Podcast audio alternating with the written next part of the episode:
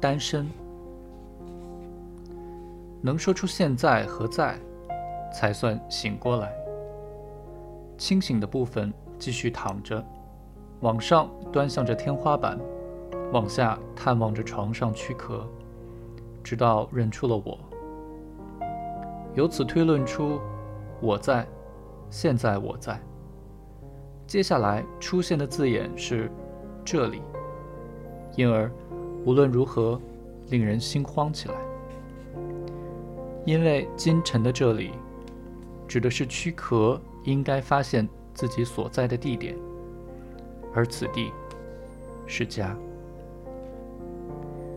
现在并不单纯是现在，现在还是个冷酷的提醒，比昨日整整晚了一天，比去年晚了一年。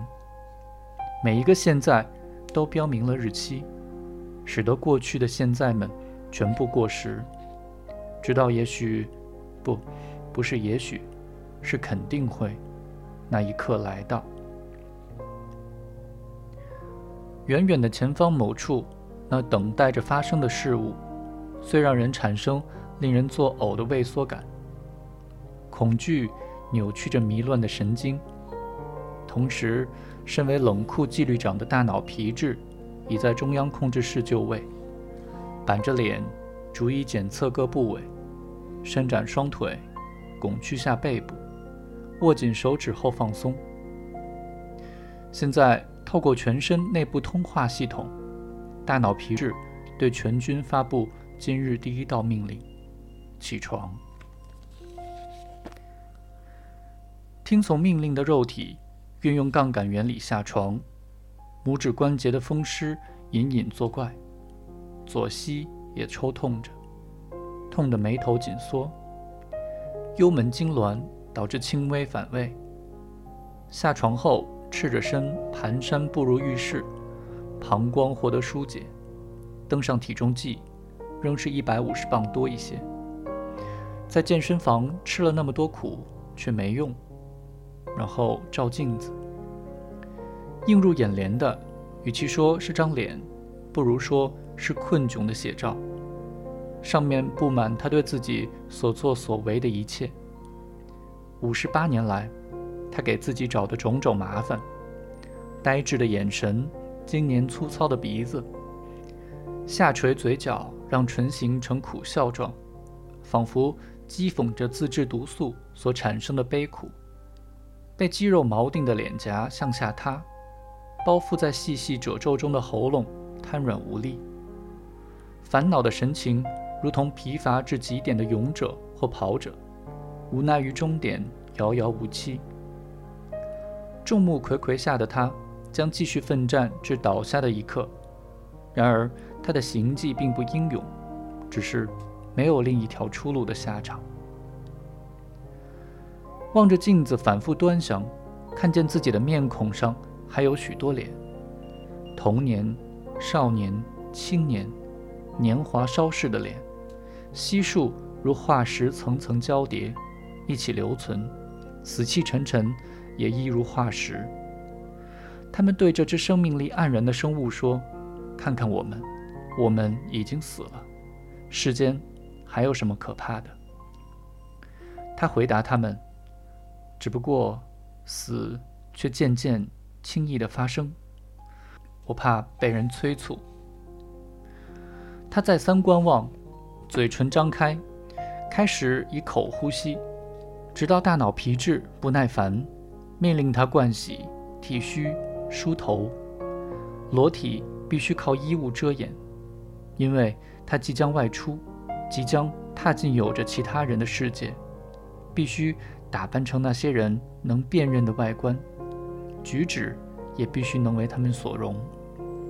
他乖乖盥洗。剃须、梳头，因为他承担着对其他人负的责任。他甚至庆幸着自己在他们之间仍有容身之地，知道人们对他的期望。他知道自己的名字，他的名字是乔治。着装完毕，他变成他，差不多已经转化完，变成乔治。但仍旧还不是他们需求的那个乔治，还不是他们认可的那个他。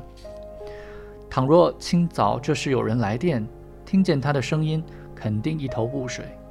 假如他们听出电话线另一端这家伙只有四分之三，恐怕还会心生畏惧。当然，他们是分辨不出来的。他的嗓音能把他们的乔治模仿得天衣无缝，连夏洛特也会上当。有过两三次，他曾感觉不对劲，还问过：“乔，你还好吧？”他走过被他叫做书房的前厅，走下楼。楼梯有个弯角，这座楼梯狭窄而陡险，张手时手肘同时能碰到左右扶手。即使和乔治的身高一样，只有五点八英尺，也只能低着头走。这栋房子的格局狭小，但房子的小巧时常带给他安全感，因为几乎没有寂寞的空间。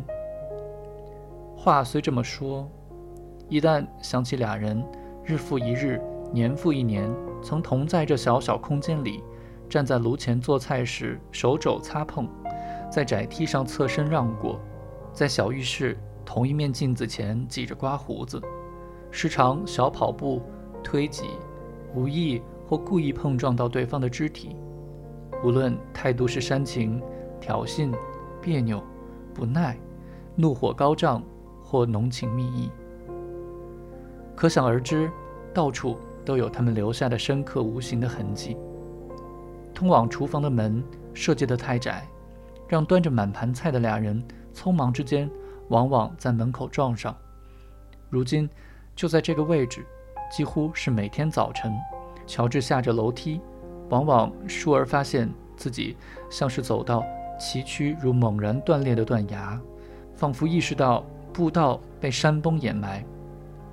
就在这里，他紧急刹住，一股恶心之意升上来，一如当时刚刚得知吉姆噩耗的感受。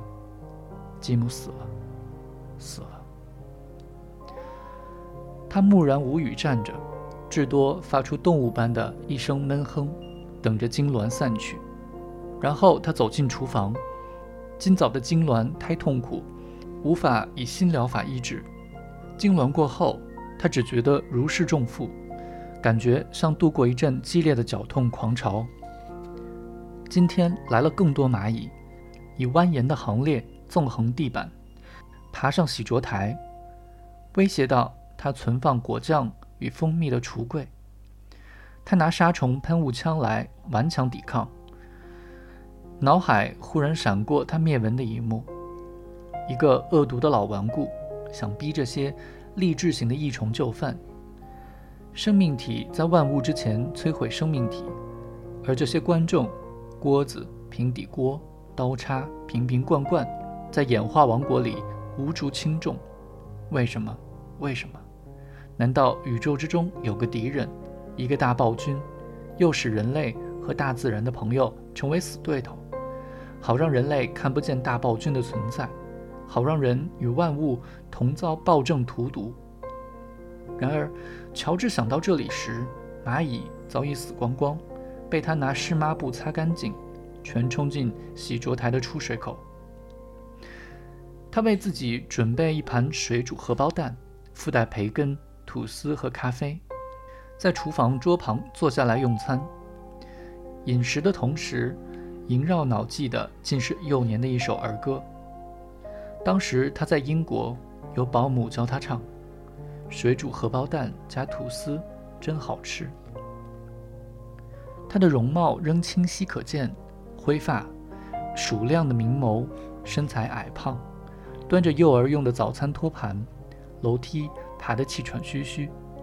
他以前常嘟囔楼梯太陡，把楼梯叫做木山，被他纳入童年奇幻语录之中。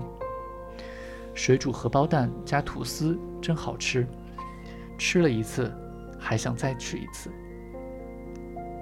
啊，童年那份令人心碎而不安稳的舒适，多么甜蜜！乔治少爷喜欢吃蛋。保姆看着他，流露安心的微笑，表示说：“在注定毁灭的小世界里，万事平安。”